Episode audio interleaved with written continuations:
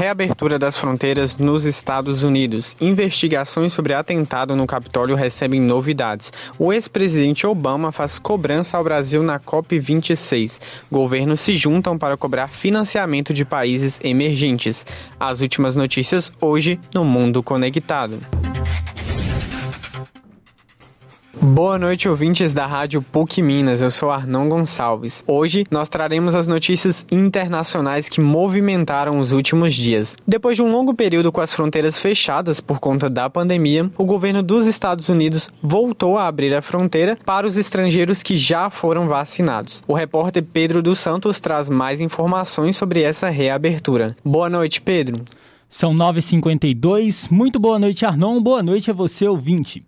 Após 20 meses de restrições causadas pela pandemia do novo coronavírus, os Estados Unidos reabriram suas fronteiras terrestres e aéreas para vacinados contra a doença. Em março do ano passado, com o surto da Covid-19, o país bloqueou a entrada de turistas de todos os países. As severas restrições foram criticadas pelos vizinhos, Canadá e México o governo aceita a entrada de visitantes internacionais que se vacinaram contra a Covid-19 com imunizantes aprovados pela OMS e FDA, o órgão dos Estados Unidos que equivale à Anvisa no Brasil. Os laboratórios que geram os imunizantes aprovados são AstraZeneca, Pfizer, Moderna, Janssen, Sinopharm e Coronavac. Para entrar em solo estadunidense, os adultos devem estar totalmente imunizados e apresentar o comprovante de vacinação, além de um teste de Covid-19 realizado até três dias antes do embarque. Menores de 18 anos não precisam estar vacinados, contudo, devem apresentar resultados negativos de teste, bem como os adultos. Além da reabertura, na, além da reabertura, na última segunda-feira, os consulados dos Estados Unidos voltaram a emitir visto para brasileiros.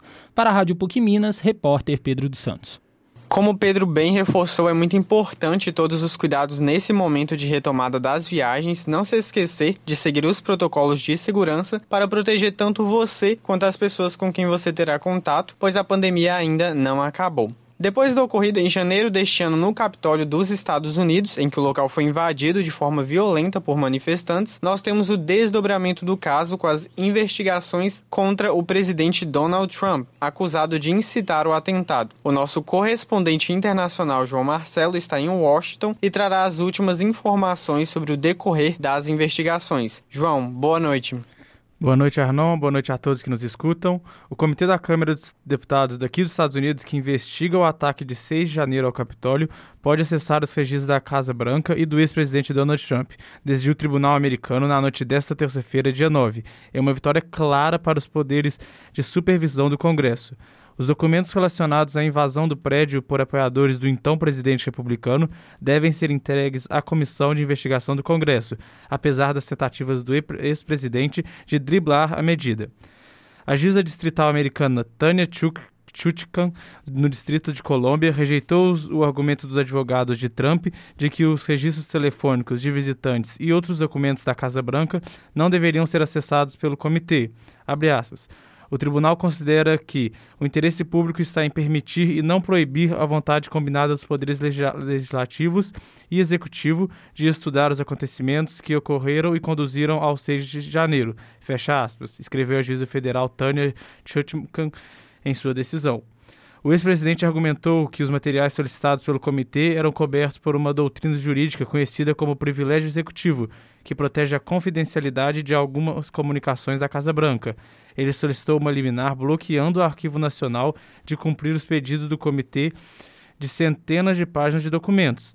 Trump queria impedir que a comissão de investigação da Câmara dos Representantes, controlada pelos democratas, recebesse centenas de documentos, incluindo a lista de pessoas que o visitaram ou telefonaram para ele no dia do ataque ao Capitólio.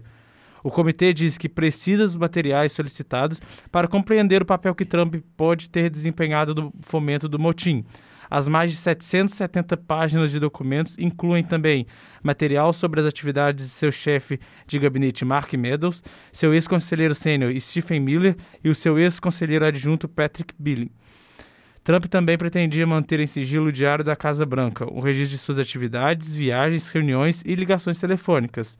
Outros documentos dos quais o ex-presidente não desejava liberar acesso ao Congresso são os memorandos dirigidos à sua ex-secretária de imprensa Kayleigh McCain, uma nota manuscrita sobre os acontecimentos de 6 de janeiro e um rascunho do discurso que Trump fez em um comício pouco antes do ataque. O republicano invocou o direito do Poder Executivo de manter certas informações em sigilo. Jesse Binnell, advogado do Trump, não respondeu imediatamente a um pedido de comentários. Trump rapidamente apresentou uma notificação judicial indicando que iria recorrer da decisão.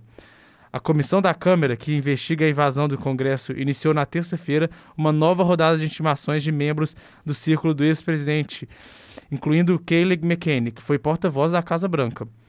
Em 6 de janeiro, milhares de simpatizantes do presidente republicano invadiram a Casa de Representantes dos Estados Unidos em uma tentativa de bloquear a validação da vitória eleitoral do democrata Joe Biden. Pouco antes do ataque, Trump discursou para uma multidão a centenas de metros do Capitólio e afirmou, sem apresentar provas, que foi vítima de fraudes das eleições presidenciais de novembro de 2020. A investigação parlamentar quer ouvir os depoimentos de funcionários próximos ao ex-presidente que podem revelar o que Trump sabia sobre o ataque antes que acontecesse e o que fez durante e depois de ações de seus simpatizantes. Isso é um grande passo, disse o representante americano Benny Thompson, presidente do Comitê de Seleção da Câmara dos Deputados, em uma entrevista à rede americana CNN. Estou ansioso para obter a informação, estou ansioso para que nossos investigadores passem por ela com um pente fino para garantir que nosso governo não tenha sido armado contra seus cidadãos. Chutkan disse que Trump não tinha reconhecido a deferência devida à determinação do presidente Joe Biden de que o comitê pudesse ter acesso aos materiais. Sua posição de que ele pode anular a vontade expressa do Poder Executivo parece estar baseada na noção de que seu Poder Executivo existisse perpetuamente, disse a juíza. Cerca de 700 pessoas enfrentam acusações criminais decorrentes do montim com agências internacionais. Repórter João Marcelo, correspondente da Rádio PUC Minas em Washington. Seguiremos então acompanhando o desdobrar do caso e torcendo para que eventos como esse que aconteceu no Capitólio não se repitam. O ex-presidente dos Estados Unidos, Barack Obama, esteve na COP26 e cobrou liderança do Brasil frente às questões climáticas. Disse ainda que é preciso transformar ansiedade e raiva em pressão política. Quem explica melhor sobre o assunto é a repórter Kim Pereira. Kim, boa noite. Boa noite, Arnon. É isso mesmo. Entre os dias 1 e 12 de novembro está sendo realizada a Conferência das Nações Unidas sobre a Mudança do Clima, em sua 26ª reunião, como forma de tentar frear os problemas causados pelo efeito estufa. Na última segunda-feira, dia 8 de novembro, o ex-presidente dos Estados Unidos, Barack Obama, discursou e, em sua fala, Obama citou o Brasil como um dos países responsáveis por participar ativamente do debate ambiental e climático, juntamente com outras potências, como a China e a Rússia dizendo que os líderes mundiais não podem permitir ninguém à margem de um assunto de tamanha urgência.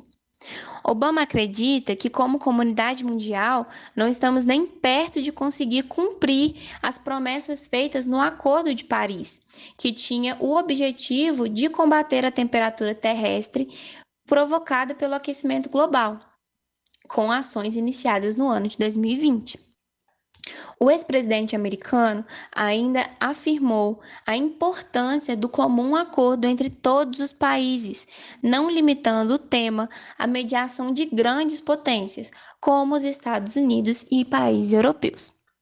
Apesar do Brasil ser o quinto país que mais emite gases poluentes no mundo, o presidente Jair Bolsonaro não compareceu ao evento, por estar em viagem à Itália, e foi representado pelo ministro do Meio Ambiente, Joaquim Leite, que apresentou um projeto de redução de gases do efeito estufa na atmosfera pelos próximos 10 anos, mas sem citar números reais. Nesse mesmo discurso, o ministro ainda defendeu o atual governo no que chamou de a força da atual e real política ambiental brasileira e cobrou de países mais ricos que disponibilizassem mais recursos.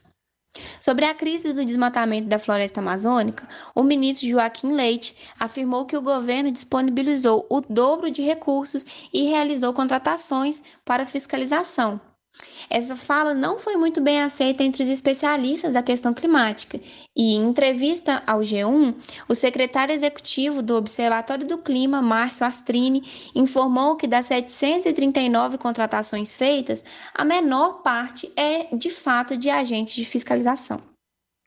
No início da semana, no dia 2 de novembro, o Brasil e mais 100 países aderiram ao compromisso global do metano, que visa a redução de ao menos 30% das emissões de gás metano na atmosfera. No rascunho do texto final da COP26, são propostas melhorias nas promessas feitas para 2022 e informado avanços pontuais em eficiência ambiental e em controle das mudanças climáticas, mas sem muitos detalhes. O texto final será divulgado nesta sexta-feira, dia 12 de novembro. Repórter Kim Pereira, para a Rádio PUC Minas. Ainda na COP26, os governos do Brasil, China, Índia e África do Sul se uniram para exigir dos países ricos garantias de que haverá um acordo sobre o financiamento para países emergentes. Quem acompanhou o evento e explica melhor a discussão em torno do assunto é a repórter Ana Carolina Dias. Ana, boa noite. Boa noite, Arnon, e boa noite, queridos ouvintes que nos acompanham. No último domingo, dia 7, o processo negociador na Conferência da ONU para Mudanças Climáticas em Glasgow terminou sua primeira semana em crise. Podemos dizer que o otimismo foi substituído por uma tensão e temor de um colapso no processo. Os governos do Brasil, China, Índia e África do Sul se unem para exigir dos países ricos garantias que haverá um acordo sobre o financiamento para países emergentes. Na primeira reunião, nesta segunda-feira, a crise já ficou escancarada. A Índia, falando em nome dos quatro grandes países emergentes, deixou claro que os avanços foram insuficientes e que, é, abre aspas, a credibilidade do sistema que está ameaçada. Fecha aspas. Os governos emergentes querem que uma estrutura seja criada para avaliar o novo patamar da contribuição dos ricos. Mas em resposta, os indianos alertam que os países envolvidos apenas sugerem seminários vagos e sem compromissos. Durante a reunião, os emergentes foram claros ao dizer que, sem a questão financeira, as promessas de corte de emissão de dióxido de carbono serão minadas. Na semana passada, o Brasil sinalizou promessas de corte de 50% de emissões até 2030 e propostas similares foram adotadas por outros países emergentes, como a China. Em 2009, os governos chegaram a um acordo que garantiria uma transferência de 100 bilhões de dólares de economias ricas aos países mais pobres para permitir que eles possam agir na redução do desmatamento e se adaptar às mudanças climáticas. Mas o Brasil, numa proposta submetida na semana passada, apontou que esse valor jamais se transformou em realidade e que, mais de uma década depois, é insuficiente as grandes nações emergentes querem agora é um acordo para a criação de um processo institucional para o repasse do valor a ser pago e que esse trabalho esteja concluído em 2023, mas os países ricos se recusam. A reunião, que foi um espelho da crise na negociação, ainda viu países como Bangladesh, Peru e muitos outros alertarem para o risco de um colapso no processo, como a delegação da Bolívia. Eles falam, abre aspas, vocês falam em ambição, mas não querem nem definir o financiamento climático ou falar de perdas aos pobres. Se não aprendermos com a história, vamos repeti-las e a história é de promessas quebradas. Fecha aspas. Apesar do Brasil ter se distanciado da China nos últimos fóruns internacionais, a aliança inusitada começou a ser forjada com Pequim na COP26. A senadora Cátia Abreu, que faz parte da delegação, revelou que ela e o senador Rodrigo Pacheco estiveram reunidos com o negociador-chefe da China para a COP26, Che Jiahuan, que se posicionou de forma rígida em relação aos países ricos. Cabe lembrar que a aliança informal ocorre depois de o governo Bolsonaro ter usado reuniões na ONU, OMS e outros organismos para denunciar as práticas da China na diplomacia internacional. Agora, a posição de Brasília corre o risco de estar mais próxima de Pequim que de países como os Estados Unidos. Repórter Ana Carolina Dias para a Rádio PUC Minas. As notícias de hoje prometem desdobramentos, então nós seguiremos aqui acompanhando tudo para deixá-los bem informados. Agradeço pela presença e aguardo vocês na próxima semana. Grande abraço e uma ótima noite.